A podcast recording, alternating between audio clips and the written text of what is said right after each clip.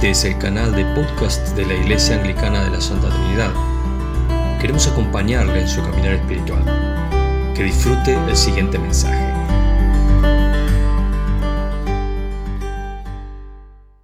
Hay un dicho popular que dice que cuando la vida está en juego se acaban los ateos. Eh, suena a veces tragicómico, pero eh, hemos visto en la realidad, hemos experimentado en numerosas oportunidades situaciones de este tipo, situaciones límite, quizás nosotros, gente de nuestra familia, otras personas, situaciones límite eh, donde las personas se inclinan a pensar y proclaman su fe en una entidad superior, al que llamen Dios, eh, aun cuando no creían en él o cuando declaraban no creer en él o que simplemente no les interesaba el tema, no les importaba. Cuando llega el momento eh, límite, cuando llega el momento difícil donde sentimos que todo está fuera de control, que ya no tenemos control sobre las variables que, están a nuestro alrededor, cuando eh, se escapa de nuestras fuerzas y de nuestros recursos, bueno, ahí comienza la oración muchas veces, ¿no? Comienza, Dios mío, Dios mío, necesito amparo, necesito una solución lo que hasta hace un momento quizás no tenía sentido o, relevancia, pasa a tener una relevancia extrema, una importancia manifiesta. ¿Por qué? Porque lo que está en juego es mucho y porque no tengo control de las circunstancias. Siento que se me está escapando de las manos. Lo que llamamos también una condición de necesidad. Cuando las condiciones de necesidad se hacen presentes, veo los recursos con los que cuento y actúo en función de ellos. Cuando veo que los recursos no alcanzan, necesito otro tipo de ayuda. Y es la condición humana. Somos seres finitos, limitados, tan limitados y tan ignorantes que ignoramos muchas veces nuestra condición de necesidad. Y llevamos a veces las cosas al límite para poder pedir ayuda, la ayuda idónea, la ayuda que realmente tiene el poder de cambiar la realidad. Eso es un poco la situación que vimos aquí reflejada en el Evangelio, donde este hombre Jairo, el jefe de la sinagoga local, un hombre docto, un hombre conocido, reconocido, reputado en la, en la zona, eh, se encontró inerme frente a la condición de su hija, la condición de enfermedad de la cual la hija no volvía, sin dudas. Jairo, siendo un hombre tan prominente, habría agotado todos los recursos a su disposición, los mejores médicos, lo, que necesitase y no podía sanar a su hijo, una niña de 12 años, se estaba muriendo. ¿Qué situación? Ese tipo de situaciones son las que hacen las personas reaccionar y, ver las cosas con un poco más de amplitud, ¿no es cierto? Un poco más de realidad. Esto es algo serio, necesito la ayuda más idónea posible. Es una condición que a veces enfrentamos nosotros también en lo cotidiano. Lamentablemente, muchas veces todos vamos a pasar por situaciones límite eh, y, esto nos hace ver realmente nuestra condición, lo que nosotros somos. Este hombre se acerca a Jesús de una manera, eh, bueno, correcta la manera correcta. ¿Cuál es la manera correcta de acercarse a Dios? Con fe. Dejando de lado toda precondición, todo prejuicio. Él siendo el jefe de la sinagoga se acerca a Jesús y dice aquí en el Evangelio que al verlo se postró, se arrodilló delante de él clamando, con insistencia, una y otra vez, mi hija está al borde de la muerte, te ruego que venga. Tenía bien en claro lo que quería y a quién tenía que ver. Este hombre puso toda su fe. Se acercó, se humilló públicamente. Quizás políticamente hubiera tenido un costo esto, seguramente que sí. No le importó. Lo que necesitaba era la sanidad de su hija y por tanto fue a buscarla. Y lo hizo. Se acercó a Jesús de esa manera y Jesús entonces reaccionó, claro, positivamente. A pesar de que había una gran multitud que lo que lo seguía, que le estaba reclamando sanidades y milagros y demás, Jesús fue con él. Jesús respondió a su fe.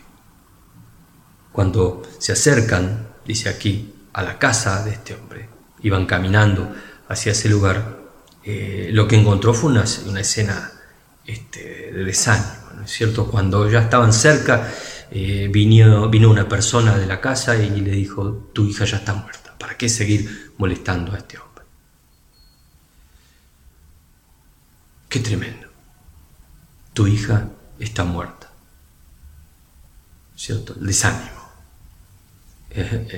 las malas noticias. Y Jesús inmediatamente responde, no, no temas, cree solamente. No es así, no temas. La, la condición era tremenda. Esa situación debe ser una de las experiencias más terribles que alguien pueda vivir. No debe haber pocas cosas, deben haber más terribles, si es que existe alguna, que ver morir a un hijo. Los que tristemente lo han vivido y por nuestra experiencia profesional sabemos que es así. Eh, es una situación de no retorno. Para peor, en ese momento, en esa cultura, eh, estaba todo lo que iba alrededor de eso, el alboroto, los llantos, el lamento, eh, existía la obligación eh, talmúdica de, tener, de pagarle a flautistas y a lloronas, que iban a hacer todo esto, esas eh, alabanzas al, difunto y llorar a los gritos, tirarse del cabello, desgarrarse la ropa, todas, era todo una especie de acto ritual de la muerte. Y era una obligación, tenían que pagar, aunque sea una persona pobre, tenían que pagar flautistas y lloronas. Esa era la condición. Era un luto muy explícito, donde se tenía que poner de manifiesto la situación familiar y églogas y alabanzas al muerto, al a, la persona difunta. Eh, algo terrible, algo terrible, algo que, además del dolor real, también estaba todo eso ese ambiente, toda esa negatividad, toda esa situación de dolor, pero además de confusión. En medio de todo eso, Jesús toma la palabra. No temas, cree solamente.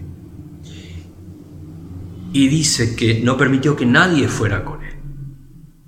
Vamos a ver a la hija, vamos a ver a tu hija. Tomó a él, a su esposa y a los tres discípulos que estaban con él, Pedro, Jacobo y Juan, vengan. Los demás afuera. Entraron a la habitación. Eh, los demás creo que tampoco querrían entrar, salvo los curiosos, porque en el verso 40 vemos que además se burlaban de él. ¿Cómo? Hasta se burlaban. ¡Qué tremendo! Se burlaban de Jesús. Eh, estos agoreros no, no, no, no solo no aportaban nada, sino que además se burlaban. Qué tremendo, ¿no? Frente a estas situaciones vemos eh, personas que toman también esa actitud. En vez de una actitud de piedad o de acompañar, a la aunque no entiendan lo que está pasando, pero por lo menos acompañar. No. Críticas. Malas noticias. Eh, ellos evidentemente no pueden tener fe. No tenían fe en Jesús eh, y, no lo podían tener tampoco. Por tanto, una persona que, está en esa condición negativa y que no tiene fe, no puede aportar nada en este caso. Y Jesús dijo, no, ustedes no entran, entren ustedes. ¿Quiénes entraron? Los padres, el hombre que tenía fe y lo fue a buscar, su esposa sin dudas, en la misma condición, y sus tres discípulos. Todo el resto afuera. ¿Por qué? Porque para que algo profundamente radical suceda. Tiene que haber fe. San Agustín de Hipona decía, el entendimiento es el premio de la fe. Por lo tanto, no busquen entender lo que creen, sino crean para que puedan entender. No es que voy a lograr comprender todas las cosas de este mundo. Hay cosas que no las voy a comprender, Debo tener, sin embargo, fe para poder comprender aquello que es inasequible, que es incognoscible por mis propias fuerzas, por mis propias capacidades, porque son limitadas. También Martín Lutero dijo, Dios, nuestro Padre, ha hecho todas las cosas dependientes de la fe, de tal modo que quien tiene fe tiene todo, y quien no la tenga, no tiene nada. Por lo menos no tiene nada que no tuviese antes, nada que venga directamente de Dios y que esté fuera de sus capacidades naturales. Por eso la fe es una precondición para que sucedan estas cosas. En ese tenor, Jesús, avanzando y tomando a la niña por la mano, le dijo, tal tacum, que traducido significa, niña, a ti te digo, levántate. Y al instante la niña se levantó y comenzó a caminar, pues tenía 12 años. Al momento quedaron completamente atónitos. La fe es la condición existencial del milagro. Jesús no completó solo un milagro, completó dos en ese momento. Primero hizo que resucitase, porque efectivamente Él dijo, la niña está dormida y era un eufemismo. Era un eufemismo de la época porque se decía que habían dormido aquellos que partían. Lo que Jesús hizo no fue naturalmente despertarla del sueño, sino que la resucitó. Y además mandó a que le den de comer para que demuestre que no solo había resucitado, sino que además había sanado de su condición. Nadie que esté enfermo en esa, de esa manera iba a comer instantáneamente, así que quería demostrarles el poder de Dios, el poder de la fe en Dios que genera este movimiento de Dios. La palabra final sobre la vida y la muerte la tiene Dios. La fe es lo que habilita ese poder, ese poder al que nosotros llamamos milagro. Porque un milagro, en definitiva, ¿qué es? No es más que una alteración momentánea de la realidad, solo momentánea. Es, en un sentido, la restauración de un estado natural alterado, eh, a una solución supernatural a una evidencia, a un, elemento, un problema del mundo natural. Pero es surrepticio y momentáneo y normalmente luego retorna a un estado natural. Todos aquellos que han sido resucitados por Jesús, esta niña, como su amigo Lázaro, luego también partieron de este mundo todos los enfermos que sanó la mujer hemorroísa y ciego y todo demás, todos eventualmente después partieron de este mundo. Eh, esta condición es una condición momentánea. Eh, no tiene una idea Dios de hacer un milagro permanentemente, de vivir de milagro en milagro. El Señor permite que este mundo se desarrolle en base a patrones irregularidades que son las que estudiamos, las que estudiamos como ciencia, son las que he experimentado día tras día. No es que todo el tiempo está Dios ejecutando milagros de acá para allá. ¿Cuál es el sentido? Bueno, efectivamente parece ser que hay ciertas condiciones para el milagro y, y como vemos hoy, el primero de todos, la primera de todas las condiciones es la imposibilidad. Es decir, que exista un elemento que esté fuera de nuestro control que exista algo que nosotros no podemos hacer y que necesitamos entonces ayuda supernatural, ayuda de Dios. Como decía el escritor Angus Buchan, la semilla para un gran milagro reside no en la dificultad, sino en la imposibilidad. Porque si hay dificultad, quizás lo puedo alcanzar con mis propios recursos. Pero si hay imposibilidad, no. Ahí es el elemento inicial. Pero el segundo elemento, y tan importante como él, es una fe activa, como le pasó mismo a Jesús en el Evangelio de Marcos, capítulo 6, vemos que en todas partes se honra un profeta menos en su tierra, entre sus familiares y en su propia casa, dijo el Señor. En efecto, no pudo hacer allí ningún milagro, excepto sanar a unos pocos enfermos al ponerle las manos. Y él se quedó asombrado por la incredulidad de ellos. Efectivamente, la fe activa de este hombre, del papá de la niña, posibilitó, ¿no es cierto?, que el poder de Dios se manifestase con un propósito definido. Y ese es el tercer elemento que vamos a señalar hoy. El milagro se da normalmente dentro de un propósito de Dios. Como decíamos, Dios no opera milagros a cada instante de cada petición. Tiene que haber una imposibilidad clara, tiene que haber una fe activa de parte del que lo ejecuta, de parte del que lo recibe, de ambos. Y tiene que haber un propósito. Dios quiere mostrar algo, se ejecuta un milagro en función de lo que Dios quiere mostrar. Evidentemente, detrás de cada milagro del Señor, de cada milagro de sus discípulos, de los apóstoles, en primer término, había un propósito. Dios quería mostrar algo. Era una alteración momentánea de la realidad, después volvía a su curso, pero en ese milagro Dios quiere mostrar algo. Tiene que haber un propósito. Por eso no andamos buscando milagros de acá para allá. Somos milagros caminantes, en el sentido de lo supernatural que tenemos en nuestras propias vidas. Pero Dios a veces, cuando hay un propósito definido y cuando hay una fe viva, puede hacer la diferencia en aquello que nosotros no podemos hacer efectivamente.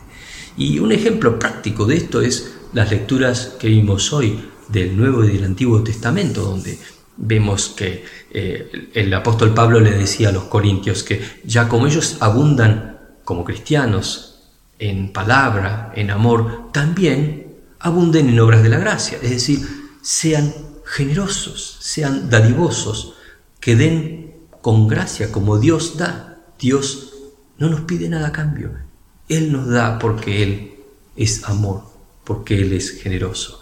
La demostración de nuestra fe en Dios, por ejemplo, también es dar. Ellos les pidió que den a los otros hermanos que estaban en necesidad. ¿Por qué? Porque Dios es su proveedor y porque Dios les iba a volver a dar a ellos. A veces las personas no dan a los demás por temor a quedarse sin, como si todo dependiese de ellos. Lo que muchas veces las personas desconocen es que Dios es su proveedor. Parece mentira, ¿cómo no vamos a conocer eso? Sin embargo, muchas personas desconocen que si tienen algo es porque Dios así lo quiere. Si tienen un trabajo es porque Dios les dio capacidades, la salud, las condiciones, la situación de, obtenerlo y demás. El hecho de tener la salud, más en este tiempo de pandemia que estamos viviendo hoy, tener salud cada día es algo para agradecer, ¿verdad? El que no la tiene sabe, sabe bien que la necesita y sabe que le debe algo a Dios. Y que Dios tiene esa generosidad y tiene ese poder y nosotros tenemos que pedir a Él. Entonces, tenemos que ser conscientes de que Él es el proveedor. Si quiero la bendición de Dios, entonces debo también obrar en ese mismo juego de correspondencias, ser más parecido a Dios. Si Dios es generoso y nos da todos los días todo lo que tenemos, pues entonces nosotros debemos ser más parecidos a Él. Como decían en el libro de Deuteronomio, en la lectura del Antiguo Testamento, eh, el contexto en el cual se dio esta lectura es el contexto del año del jubileo, donde se perdonaban deudas. Entonces dice, bueno, cuando llegue ese año, eh, no le eh, des vuelta la cara a tu hermano que necesita. Dale generosamente. Dale. Y Dios va a darte lo que necesitamos también. Te va a dar aún más. Pobres dice, habrá siempre. Sí, pero vos puedes ser la mano de Dios. Si Dios te dio a vos, es para algo. No es solamente para que disfrutes, es para que también provoques ese disfrute en los demás, para que puedan ellos también a sí mismos hacer lo propio y sigue la rueda. Dios es así. Nosotros estamos llamados a ser así. Pero para ser así tenemos que tener fe. Fe en Dios. Fe que Dios es mi proveedor. Fe que Dios es el que sustenta mi vida día tras día. Fe en que tengo un proyecto de vida y un propósito que Dios puso en mi vida y que soy parte también de esa gran historia que nos incluye a todos y en muchas más dimensiones. Para eso hace falta una fe. Ahora, parece ser, por lo que vimos en estos ejemplos y lo que nosotros conocemos en nuestras vidas prácticas también, que la fe parece ser la condición del necesitado. Parece que la necesidad es en un sentido la condición primaria de la fe. Si yo siento que no necesito nada, ¿cuál es la fe que tengo que tener? Ninguna. Tristemente, el que cree no necesitar nada está en problemas porque no tiene idea de su pobreza, no tiene idea de su fragilidad, no tiene idea de cuán dependiente es de los demás, ni tiene idea de cuán dependiente es de Dios. De hecho, no existen los que no necesitan, existen los que ignoran su necesidad, que no es la misma cosa. Por eso nuestro ánimo para hoy es, tengamos en claro nuestra necesidad, tengamos en claro que somos necesitados Tengamos en claro que necesitamos de Dios todo el tiempo. Y tengamos en claro también que si queremos ver el poder de Dios en nuestra vida, en la de los demás, si queremos encontrar el propósito, entonces debemos vivir más como necesitados, ¿no? Para tener la fe del necesitado, la fe del que es consciente de su necesidad. Y de ese modo entonces Dios va a poner lo que solo Él puede poner. Dios va a hacer lo necesario para complementar lo que yo puedo hacer. Si yo vivo siendo generoso como el que es necesitado, entonces Dios también sobreabundará en su generosidad, en todas las dimensiones de la vida. Esa es la apuesta para todos nosotros. Esperamos que el mensaje haya sido de bendición para su vida. Si no lo ha hecho aún, puede suscribirse para recibir el aviso del próximo. Por consultas o para apoyar esta tarea, puede escribir a lomas.anglicana.org.ar. Bendiciones.